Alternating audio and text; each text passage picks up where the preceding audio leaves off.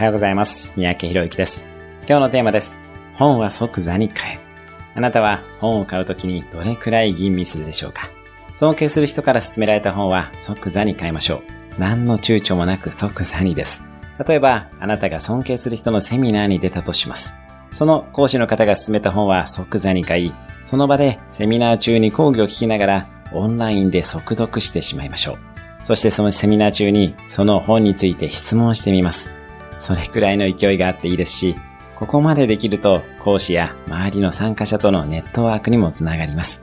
何事も即行動、即アウトプットです。今日のおすすめアクションです。気になっているあの本を今すぐ注文してみる。今日も素敵な一日をお過ごしください。